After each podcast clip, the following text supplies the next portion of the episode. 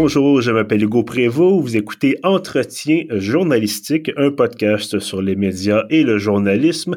Aujourd'hui, épisode numéro 67 en compagnie de Camille Lopez. Bonjour Camille. Salut Hugo. Alors, on se parle à quelques centaines de kilomètres de distance.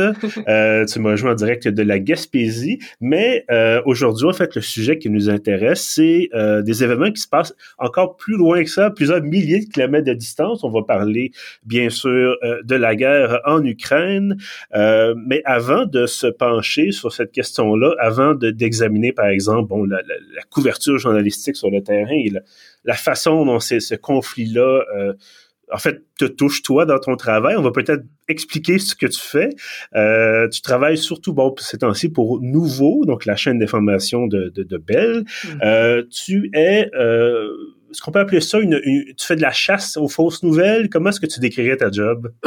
On peut dire ça. Euh, dans le fond, je suis, euh, mon titre a changé là, dans les dernières années. Au début, c'était vérificatrice des faits. Puis là, maintenant, je me dis, euh, journaliste indépendante spécialisée en désinformation et en culture numérique.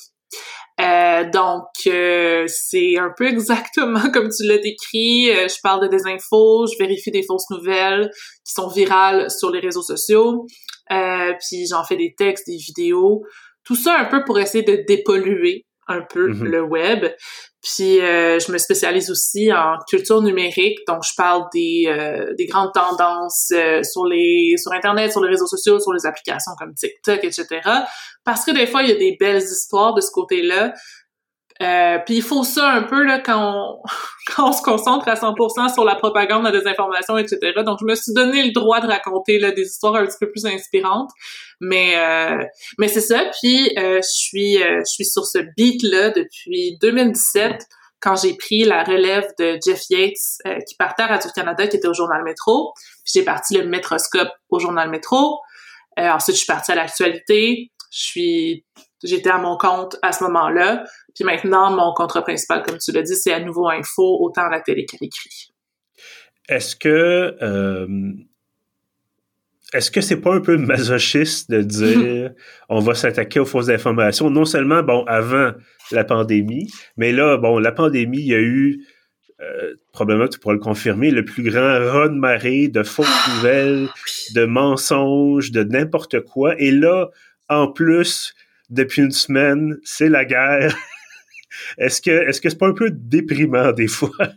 Oui, c'est dé c'est déprimant, on va pas se le cacher. Par contre, euh, je pense qu'il faut voir ça d'une euh, sous l'angle de euh, ben on fait un petit peu d'éducation en même temps parce que mm -hmm. je fais jamais un article sans dire comment j'ai vérifié une fausse nouvelle mais euh, mais c'est quand même c'est drôle de voir ça aller parce que quand je dis que euh, je suis tombée sur le beat des fausses nouvelles par hasard tu sais moi je suis j'ai répondu à une offre d'emploi au journal Métro à l'époque où la rubrique de vérification des faits était humoristique parce que mm -hmm. à l'époque c'était début 2017. Euh, les fausses nouvelles qui circulaient, c'était genre euh, les trois bananes par jour pour guérir le cancer ou euh, les, les mosquées gonflables euh, sur une plage, puis est-ce qu'on peut vraiment tailler une flûte dans une carotte, tu sais, des choses comme ça. Et tout d'un coup, oui, ouais, j'en garde de très, très bons souvenirs. Euh, mais donc, c'est bien sûr des sujets qui se prêtaient super bien avec l'humour, puis je pouvais faire des jokes, puis j'étais un peu sarcastique, puis j'étais un petit peu comme, genre, un petit peu un, caractère, un personnage de, un petit peu bitch, si mm -hmm. vous me permettez l'expression.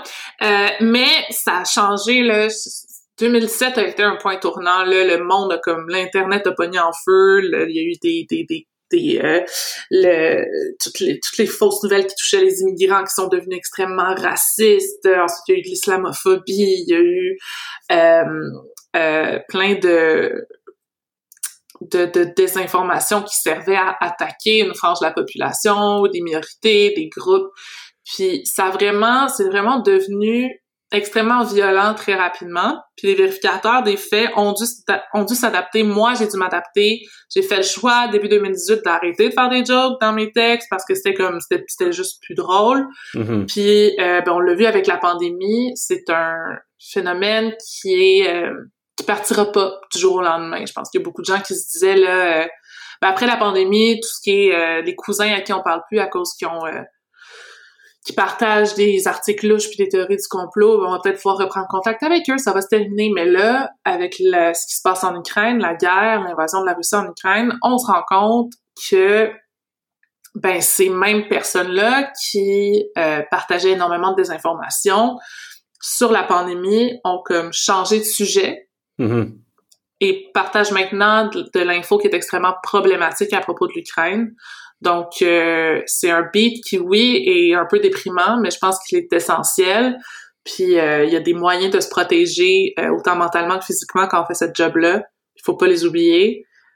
Mais je pense que on peut pas laisser l'internet être un free for all. Mm-hmm. S'il vous plaît. Mais donc c'est ça, ça prend des gens comme toi, comme Jeff Yates, bon justement à Radio Canada pour pour essayer de, retenir un peu cette, ce, ce, ce run-marée, parce que c'est ça, l'Internet, si ça, bon, on le dit depuis 30 ans maintenant, mais ça a permis d'ouvrir le monde, de pouvoir accéder en quelques clics à ce qui se passe euh, euh, au fin fond de l'Afrique, par exemple, ben en même temps, ça donne l'occasion à n'importe qui de dire que euh, les, les, les, la COVID, ça a été créé en laboratoire par les Américains ou que là maintenant, c'est les tout ce qui se passe, c'est ça, justement, avec le, conflit en Ukraine. Bon, j'ai pas d'exemple de, de, de, fausses nouvelles, mais... J'en ai. mais euh, est-ce que quand même... Je, pense que j'avais posé la question euh, quand j'avais reçu le docteur euh, Mathieu Nadeau-Vallée. Euh, justement, il y a deux... à l'épisode 65, là, qui lui aussi, bon, lui, c'est vraiment, évidemment, la COVID.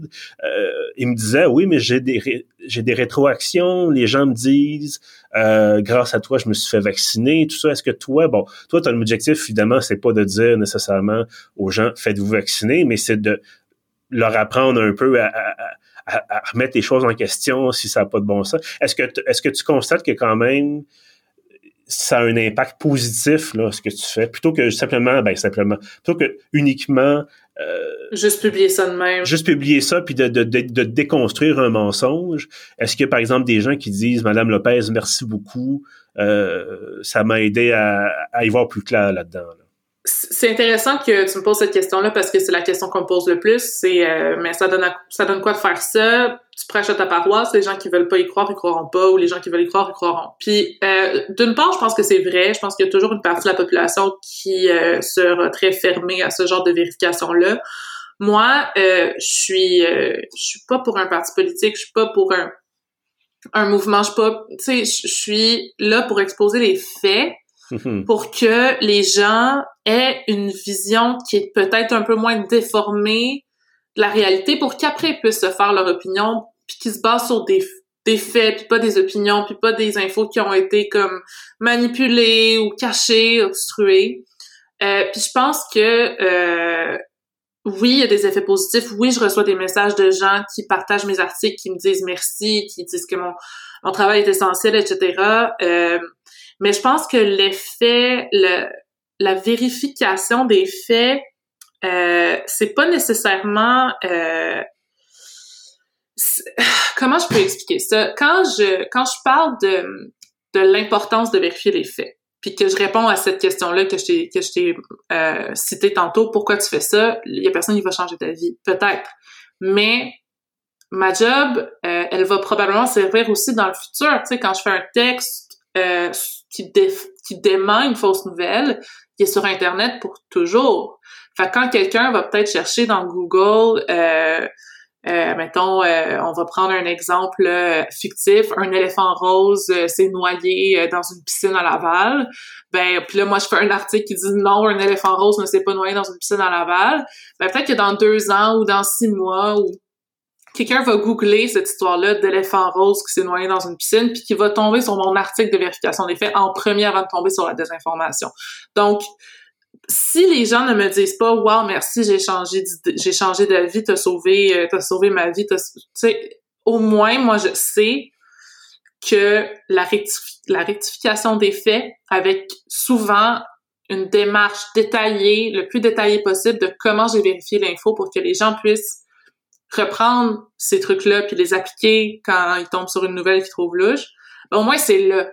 Puis mhm. ça, c'est une réponse à la désinformation qui est là. Parce que si je l'avais pas fait, aussi Jeff Yates, puis Nicolas de Rosa, puis euh, l'AFP ou, ou tous les, les, anglophones qui font de la vérification des faits ne l'avaient pas corrigé, cette info-là circulerait sans réponse, sans, euh, sans, que, sans que personne l'ait disputé, si on veut. Donc, peut-être que euh, euh, y, a, y, a, y, a, personne qui vient me voir pour me dire que euh, euh, je leur ai fait changer d'avis, mais euh, je pense que ça sert quand même. Mm-hmm.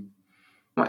Mais oui, il y a des gens là qui commentent puis qui me disent que que ça fait du bien puis qu'ils les envoient puis les envoient à leurs à leurs proches mm-hmm. qui qui disons auraient cru à cette nouvelle là. Donc, à leurs cousins bizarres à qui ils parlaient plus depuis le début de la, de la pandémie. Euh, est-ce que c'est difficile des fois? Parce que tu, tu reçois des, des, des, des, insultes aussi, mais bon, comme malheureusement euh, beaucoup de journalistes en général, mais j'imagine beaucoup de gens qui font de la, de la chasse à la, aux fausses informations. Est-ce que c'est difficile des fois de faire la part des choses entre les gens qui sont vraiment là pour être méchants et les gens, les gens qui sont là parce qu'ils sont ils sont ils connaissent pas la situation, ils connaissent pas le, le, les faits et ils sont simplement ignorants dans le sens où ils sont pas au courant. Est-ce que c'est pas est-ce que c'est difficile de faire justement le, différencier ça puis de est-ce que t'es pas tenté des fois de, de un peu toutes les mettre malheureusement dans la même gang de de, de, ceux qui qui, ben, qui connaissent rien puis que finalement ça ça te met un peu en colère peut-être ou ça te frustre? Ben, c'est jamais le fun de recevoir des insultes, puis j'en reçois très, très souvent. euh, mais je te dirais que c'est si c'est pas facile de départager, euh, on sait au Québec c'est qui les grands euh, leaders d'un mouvement euh, qui encourage la désinformation, on les connaît. Moi, j'ai absolument aucune pitié pour ces personnes-là. C'est des gens qui le font en toute connaissance de cause et de mauvaise foi. Par contre, euh, si si la désinformation n'était partagée que par des gens qui sont de mauvaise foi, je pense pas qu'il y en aurait autant sur -hmm. Internet. Ce qui fait que la désinformation fonctionne, c'est que les gens qui les partagent, la partagent, sont de bonne foi, puis ils pensent vraiment aider en partageant des infos qui qu'on aurait cachées au public ou qui mm -hmm. pourraient sauver des enfants. Euh, donc moi j'ai j'ai beaucoup d'empathie pour ces personnes-là. Euh, un peu de frustration, mais quand même euh, de l'empathie. Euh, puis c'est c'est pour ça que je fais très très très attention quand je reçois des insultes ou quand euh, quand je même quand on me menace ou euh, mm -hmm. je je vais jamais montrer le nom de mettons si je le dénonce ok? Disons que je, je, je veux le dénoncer sur Twitter parce que ben là le tel article a suscité extrêmement de violence, puis je veux le dénoncer parce que je pense que c'est important d'en parler. Je vais toujours, toujours, toujours, toujours, toujours cacher les noms, à moins que ce soit une personnalité publique. Euh, pourquoi? Ben, premièrement, je veux pas être la personne qui va doxer, euh, la, qui va être la raison pour laquelle une personne se fait doxer. Mm -hmm. Puis deuxièmement, tu sais pas cette personne-là, elle en est où dans sa vie. Tu sais pas si la raison pour laquelle elle a écrit ça, c'est que elle vient de vivre un moment extrêmement difficile, on l'a, ça se peut que t'entendes mon chat dans le background, je suis vraiment désolée. on l'a, euh, on l'a un peu amené dans ces mouvements-là parce qu'on a profité du fait que c'est une personne qui est un petit peu sans ressources. Mm -hmm. euh, ou bien elle a de son plein gré puis elle est violente. Tu sais, je, je, je le sais pas. Donc, j'essaie le plus possible de faire attention euh, à ces choses-là. Euh, quand on, euh, quand on m'envoie des messages, euh, normalement, je n'y des messages haineux, normalement, je n'y réponds pas. Je les garde, je prends toujours des captures d'écran au cas mm -hmm. où. Euh, mais euh, mais j'essaie de faire extrêmement attention, puis je suis pas parfaite, puis je pense que j'ai j'ai absolument aucun exemple qui me vient en tête là, mais ça se peut que j'ai pas suivi mes propres règles, mm -hmm. mais euh, j'essaie de faire attention. Par contre, pour les gens qui profitent euh, de cette euh, cette pandémie ou de n'importe quel sujet qui fait extrêmement peur aux gens puis qui peut pousser les gens à aller se réfugier dans des théories du complot ou à, à s'isoler, euh, j'ai euh, je les tiens responsables de leurs propos et euh, ce sont des gens qui font de l'argent avec ça. Ce sont mm -hmm. des gens qui gagnent du capital, ce sont des gens qui se bâtissent une autre histoire, euh, ce sont des gens qui sont capables de rallier, puis c'est des gens qui sont capables d'organiser puis de rassembler ces un, un, un, un, nombre euh, immense de personnes. Euh, avec un claquement de doigts. Mhm. Euh, ces gens-là, il faut les tenir responsables de leurs propos. Et euh, si je pense que certains d'entre eux se disent être persécutés par les médias, je pense qu'ils ont plutôt l'attention médiatique qu'on donnerait à n'importe quelle personnalité publique qui euh, a autant d'influence. Euh, Mhm. Donc, euh, donc c'est ça. Mais justement, parlant de gens qui peuvent rassembler des, plusieurs autres personnes rapidement, ça m'amène évidemment à, parler des, des manifestations à Ottawa, à Québec, ailleurs au, ailleurs au pays. Est-ce que est-ce que toi, quand tu as vu ça, parce qu'il y a l'angle journalistique comme tel, c'est-à-dire la nouvelle de terrain et tout ça, euh, puis j'en parlais, bon, tu connais bien, euh, j'imagine, Boris Pro aussi, là, qui, est à, qui est au devoir, qui est à Ottawa, on en a parlé, il était là justement. Je vais arrêter d'essayer de plugger mes épisodes. Tout le monde en parle Euh, aussi, mais ça t'en parle tout le monde en parle aussi. Il était, c'est ça, au podcast, le dernier épisode. Euh, mais toi, quand tu as vu ça, est-ce que tu t'es dit, oh non, c'est la, la- c'est devenu réel dans le sens, ben réel, c'est devenu comme ultra réel parce Mm. que les gens qui partageaient des, des complots en ligne, qui partageaient des, notamment des fausses informations sur la COVID, euh, là, soudainement, ils sont plus juste dans leur salon, dans leur sous-sol, ils sont dans le centre-ville avec des camions. Est-ce que, est-ce que ça, ça t'a rentré dedans un peu dans, dans ce sens-là, quand t'as vu ça? Oui et non. Euh, oui, parce que je pense qu'un événement d'autant d'envergure au Canada ou du moins au Québec, on n'en avait pas vraiment eu. Mais écoute, je te dirais que ça fait 4-5 ans que on le voit que l'Internet sort de l'Internet, sort des ordi, puis qui se rassemblent. On l'a vu avec QAnon, qu'il y a des gens qui ont fait des euh, raids pour aller essayer de trouver des cercles de pédophiles puis des enfants cachés dans sous terre. On l'a vu avec le Pizzagate il y a plusieurs années. Euh, il y a eu aucun mort, mais quand même. Mhm. On, on l'a vu, euh, on l'a vu avec les gilets jaunes québécois qui ont euh, usurpé le mouvement français pour être un genre de mouvement pro-pétrole, anti-Trudeau, euh, anti-ONU. C'était comme un peu bizarre ce- cette passe-là de, de notre histoire en passant. Euh, ils se sont rassemblés, puis ils étaient, je me rappelle, j'étais allée au défilé de la fierté gay avec mes amis, puis ils étaient là, les gilets jaunes, tu sais, ils étaient, ils étaient là. Euh, Mhm. donc, euh, on l'a vu avec le 6 janvier aux États-Unis. Euh, on l'a vu avec l'attaque de la de mosquée, euh, de, de, de mosquée, euh, c'est quoi, c'est en Nouvelle-Zélande, là, j'oublie le... Christchurch, oui. Ouais, non, oui, c'est ça. J'en ai beaucoup parlé, puis là, je me rappelle plus.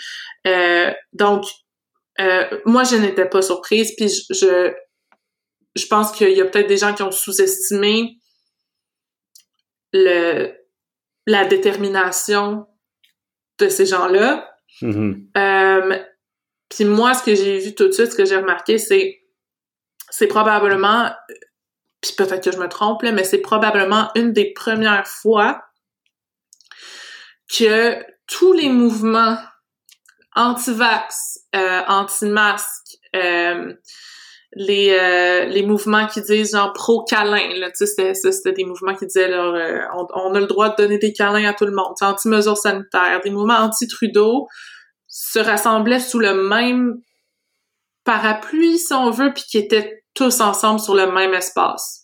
Euh, ça, je pense qu'il faut pas sous-estimer l'importance de, de ce rassemblement-là, puis du fait que, ben, ils peuvent, tu sais, ils sont, sont tous là, ils sont tous au même endroit, Mhm. euh, que ça soit un endroit physique ou en ligne. Euh, on va continuer à l'entendre parler d'ailleurs parce qu'ils sont encore tous réunis en ligne puis euh, ils continuent à échanger. Donc euh, non, ça m'a pas surpris. J'ai peut-être euh, pensé, mais on va-tu vivre un, un 6 janvier à Ottawa, tu sais, on va-tu, Mhm. qu'est-ce qui va se passer? Euh, mais non, ça ne m'a pas surpris. Je suis, euh, je suis quand même soulagée que ça, ça s'est pas terminé euh, de manière trop euh, sanglante. Euh, mais euh, je suis pas surprise du tout. Puis, ben, j'ai peut-être, tu sais, je me dis, je, pense à, je pense à tous ces euh, attentats, fusillades, etc., qui ont été causés par euh, des gens qui se sont craqués entre eux sur des, sur les réseaux sociaux ou sur des forums comme 4chan, etc., qui sont un peu plus, euh, un peu moins euh, accessibles, si on veut. Puis je me dis, ben, si c'était c'était pas ça là, c'était c'était pas Mhm. c'était pas ça là, les camionneurs, mais je me dis ben on va peut-être euh, on va quelque chose du genre qui pourrait se passer, mais ça c'est ça c'est parce que je suis extrêmement pessimiste puis parce que je je- j'essaie toujours de rappeler aux gens de, de- Oui. de- c'est pas juste sur l'internet là, ça se passe en vrai, Ouais. voilà.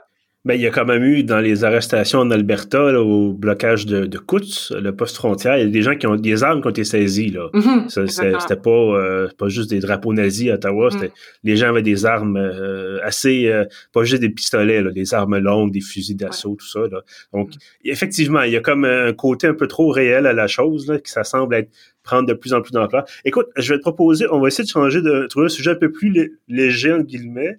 Euh, on va parler de la guerre en Ukraine, donc extrêmement léger. Oh wow, OK. Mais euh, non, non, mais c'est parce qu'en fait, ce que, ce que je, ce que j'aimerais poser comme question, euh, comment toi tu vois ça, cette espèce de première guerre? Parce que finalement, c'est la première guerre d'ampleur, si on peut dire, euh, où ça se passe sur Twitter, ça se passe sur Telegram, ça se passe sur TikTok. Mhm. Euh, toi, comme observatrice des médias, pas nécessairement comme chasseuse de fausses informations, mais comme observatrice des tendances médiatiques, euh, comment, comment tu vois cette chose-là? Ben, premièrement, si tu me permets, Hugo, je pense que Oui. il y a beaucoup de gens qui disent que c'est la première guerre dont on est témoin sur les réseaux sociaux, mais il y en a quand même, tu sais, les conflits en Syrie, etc., les, le printemps arabe, le printemps arabe, le Oh, printemps printemps arabe, voilà. pardon. Oui, oui. Mais ce que je veux dire, déroulé c'est... sur les réseaux sociaux, Oui. c'est juste, ouais, je comprends ce que tu veux dire, mais je pense qu'il faut aussi se dire, euh, est-ce que est-ce que c'est sur les réseaux sociaux parce qu'on re- parce, parce qu'on pense qu'ils sont sur les réseaux sociaux parce qu'on les regarde?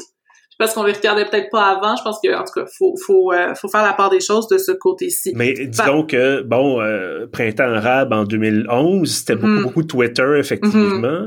Euh, mais la technologie a évolué, Oui. là, je veux dire...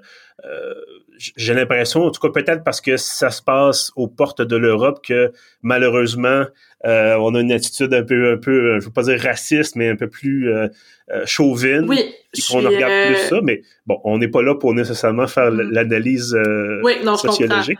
Euh, Mais bref, c'est ça. On a quand même, je me souviens pas d'avoir vu autant de vidéos, autant de, de, de, de séquences euh, euh, où des gens ordinaires, euh, je donne un exemple vite vite là, euh, j'ai vu une vidéo, bon, semblait authentique et bon ça, ça vaut ce que ça vaut, mais des gens qui conduisent euh, proche d'un char d'assaut qui est marqué bon avec le, fameux Z des, des, des identification des troupes russes en Ukraine et qui sont en train de filmer et qui lancent des cocktails Molotov avant de prendre la fuite. Et je me dis, j'ai- rarement vu euh, quelque chose comme ça circuler librement euh, sur Twitter, une vidéo qui a été publiée, euh, c'est quasiment en direct là, sur le, sur Internet. C'est assez hallucinant. Mhm. Mais c'est sûr que euh, tous les tous les yeux sont sur l'Ukraine. C'est euh, c'est comme euh, comment je c'est comme à double tranchant tout tout ça parce que d'un côté on a une vision absolument non filtrée de ce qui se passe sur le terrain puis de ce qu'on de ce que les gens vivent euh, sur TikTok, par exemple, il y a des gens qui se filment en train de marcher jusqu'à la frontière, euh, puis en train d'aller chercher de la bouffe, puis ils se, cachent dans le métro, etc. Puis tu vois ça, puis t'es comme, OK, j'ai, je suis en train de voir exactement ce qui se passe sans filtre, sans ligne éditoriale, sans euh, montage, euh, sans choix de photos, sans choix de mots. On voit Mhm. exactement ce qui se passe. Puis euh, on le voit beaucoup sur les, tu sais, ça circule sur les réseaux sociaux. Mais d'un autre côté, puis je pense que quand même, il y a beaucoup de côtés positifs, mais il y a aussi beaucoup de côtés négatifs. Premièrement, le nombre de cadavres que j'ai vus sur ma timeline Twitter dans les derniers jours, euh, sans avertissement, je pense que Mhm. c'est c'est assez euh, c'est assez intense. Euh, ou juste même l'image de ce tank là, qui écrase une voiture, je pense que ça peut quand même choquer certaines personnes. Puis là, je parle pas de euh, de, de, de ne pas être exposé à la réalité de la guerre. Là, je parle d'enfants ou de gens qui ont peut-être des traumatismes. Je pense qu'il faut faire Mhm. extrêmement attention avec ça. Mais l'autre côté de tout ça, c'est que si les réseaux sociaux sont aussi efficaces pour passer les vidéos véridiques, tu peux bien te douter qu'ils sont aussi efficaces pour passer de la propagande, Oui. euh, puis des fausses histoires des deux côtés, pas juste du côté Oui. de la Russie, mais du côté de l'Ukraine. Si l'Ukraine veut peut-être euh, euh, mettre des des, des euh, la Russie va bien sûr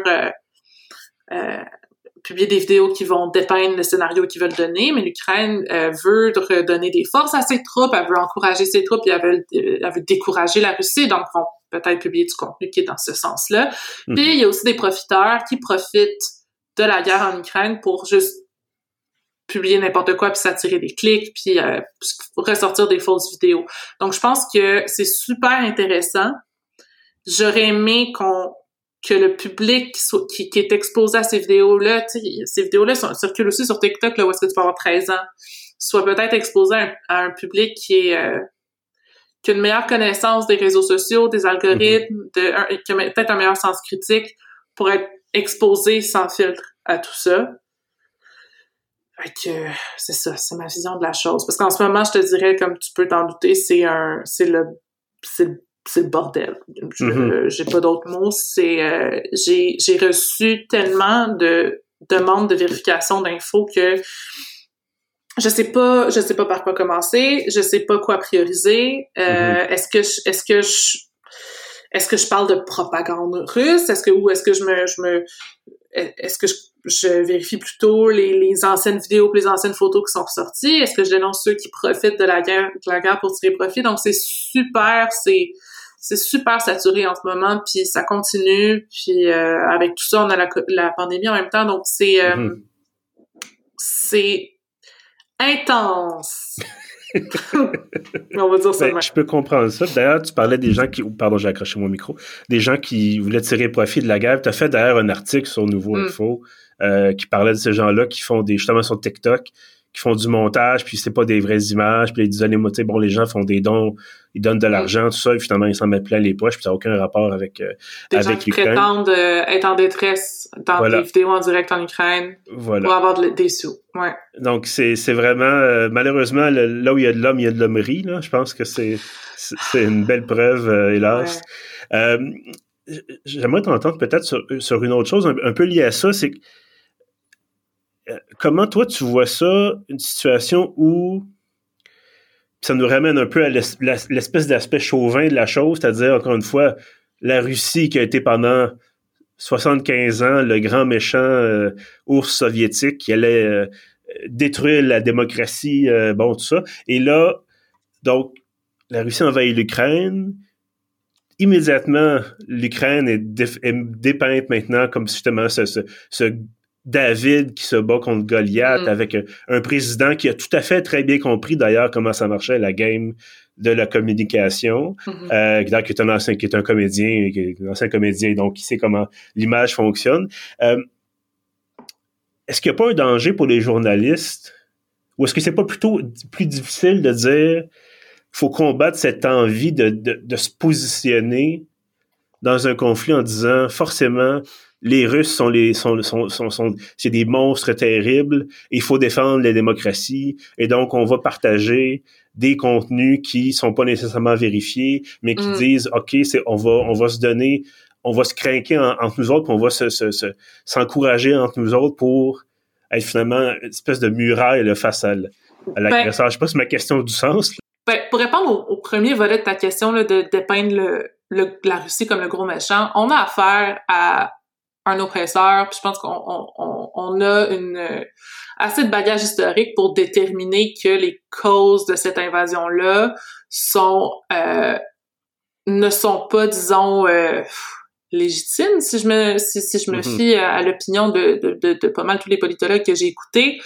euh, puis qu'on a plutôt affaire à euh, une guerre de, de, de, pouvoir puis de de, de, de, prouver qu'on peut tu sais donc euh, je pense que les journalistes dans leur couverture prennent ça en compte. Puis euh, je pense pas que c'est une question de euh, prendre le côté de la de l'Ukraine ou prendre le côté de la Russie. C'est une c'est une version équilibrée et réaliste de ce mm-hmm. qui se passe. Un peu comme, puis là c'est vraiment pas la, à la même échelle, mais un peu comme euh, quand on, parle d'un d'un crime ou un peu comme quand on parle d'une situation où il y a plusieurs points de vue, mais pas tous les points de vue se valent. Je mm-hmm. pense qu'il faut traiter ça un peu de la même manière, puis c'est ce que j'observe.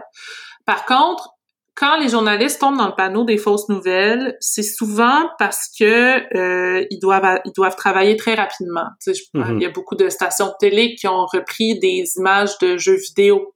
Euh, que euh, des scènes de jeux vidéo que des internautes avaient publiées sur internet en disant que ça se passait en Ukraine. Quand ils ont repris ces images-là, c'était pas pour désinformer, c'est parce que euh, ben, il n'y avait pas le temps de checker, puis ils, ont, ils les ont pris sans vérifier, ce qui est, ce qui est vraiment pas... Euh, ce qui est, en tout cas, selon moi, c'est pas très journalistique comme processus. Mm-hmm. euh, donc, faut faire attention à ça. Je pense qu'il y a encore beaucoup de journalistes qui sont peut-être pas... Euh, euh, super à l'aise avec les codes des réseaux sociaux qui ne reconnaissent pas les trolls, puis qui ne reconnaissent pas les blagues ou qui ne reconnaissent pas les canulars. Euh, je pense qu'il y en a aussi qui veulent être le premier sur une, les premiers sur une nouvelle, puis faire puis euh, peut-être un peu moins faire de vérification. Mais ça, je pense que en général, c'est quand même c'est pas tant problématique.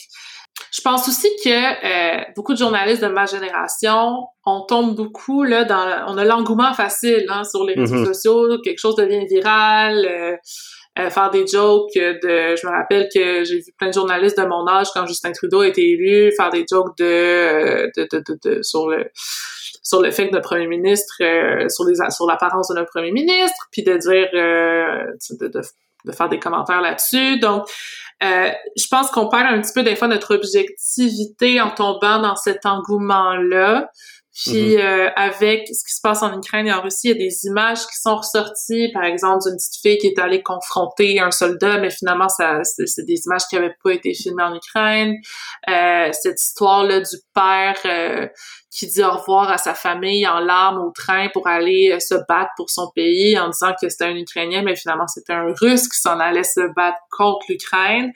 Puis il y a plein, plein de monde, incluant des journalistes qui sont tombés, euh, qui ont partagé parce que c'est pas de la mauvaise foi, c'est pas euh, un envie de désinformer, mais c'est juste de mm-hmm. tomber dans cet engouement-là parce qu'on est des utilisateurs des réseaux sociaux, puis on le voit que ben quand tout le monde euh, partage, partage, partage, nous aussi on fait partie de, on fait partie de ça. Donc je pense que c'est c'est ce que j'ai remarqué. Je ne, je m'inclus là-dedans en passant. Mm-hmm. euh, je pense que euh, on quand on utilise les réseaux sociaux en tant que journaliste, on peut tomber dans les memes, puis on peut tomber dans les jokes, puis c'est bien correct, mais je pense qu'il faut aussi se rappeler qu'on a un devoir de réserve. Je pense qu'il faut se rappeler qu'on doit être objectif. Euh, je pense que faire des jokes sur certaines situations, c'est bien correct, mais euh, il faut qu'on réalise qu'on n'est pas... Euh, on n'est pas, comment dire... Euh, mais on n'est pas à l'abri de ce dérapage-là. On n'est pas... Exact Exact. surtout, encore une fois, dans un contexte où il y a une semaine, euh, il n'y a pas de guerre encore. Là. Mm-hmm. ça, fait cinq jours, cette guerre-là. Euh, donc, avec le, déferlement d'informations, c'est ça, on peut être emporté par, par cette vague-là.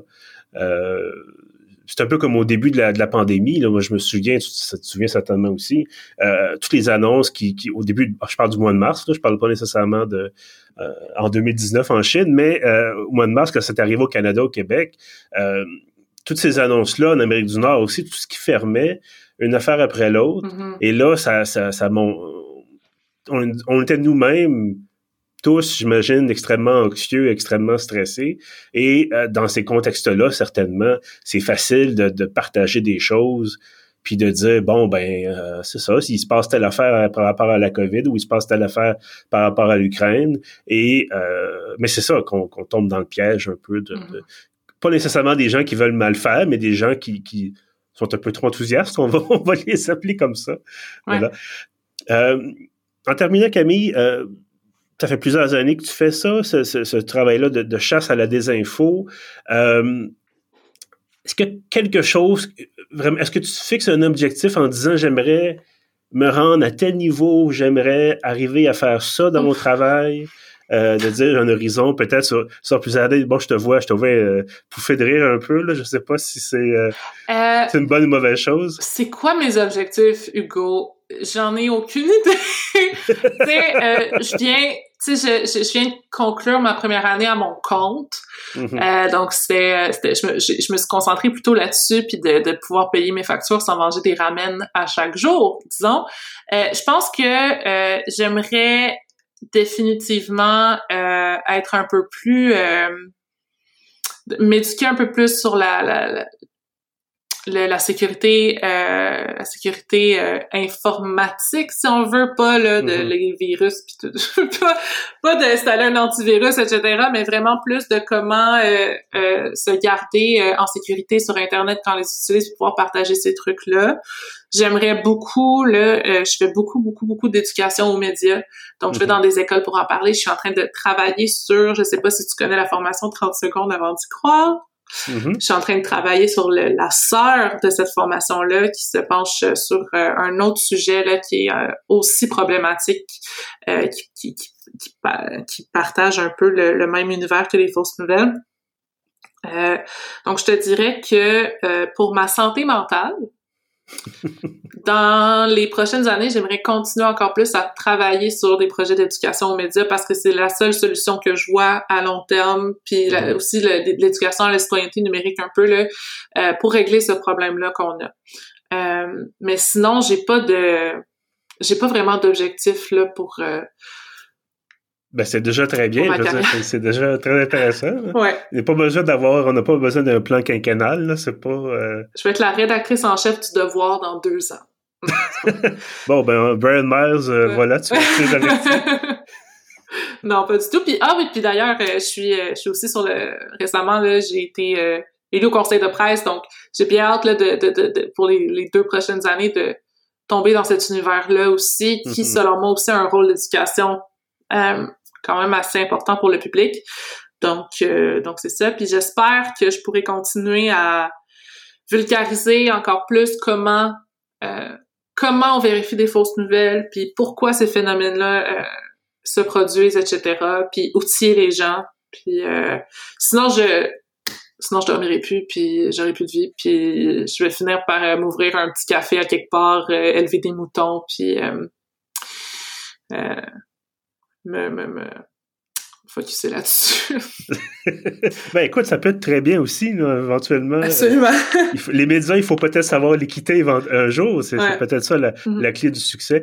Camille Lopez, merci beaucoup d'avoir été avec moi aujourd'hui. Ben, merci de m'avoir invité. Ça fait plaisir. Et tous ceux qui sont là, évidemment, merci d'être là, bien sûr. Euh, si vous voulez trouver nos autres épisodes, euh, tout ça, c'est sur pieuf.ca. On est également sur Apple Podcast, sur Google Podcast, sur Spotify et euh, sur notre hébergeur Balado Québec. En terminant, je vous invite à vous abonner à l'infolettre de pieuf.ca. vous avez le formulaire sur la page d'accueil du site et tous les samedis, vous avez l'ensemble de nos contenus livrés directement dans votre boîte de réception et ça comprend, bien entendu, les podcasts Sur ce, je vous dis merci et à bientôt.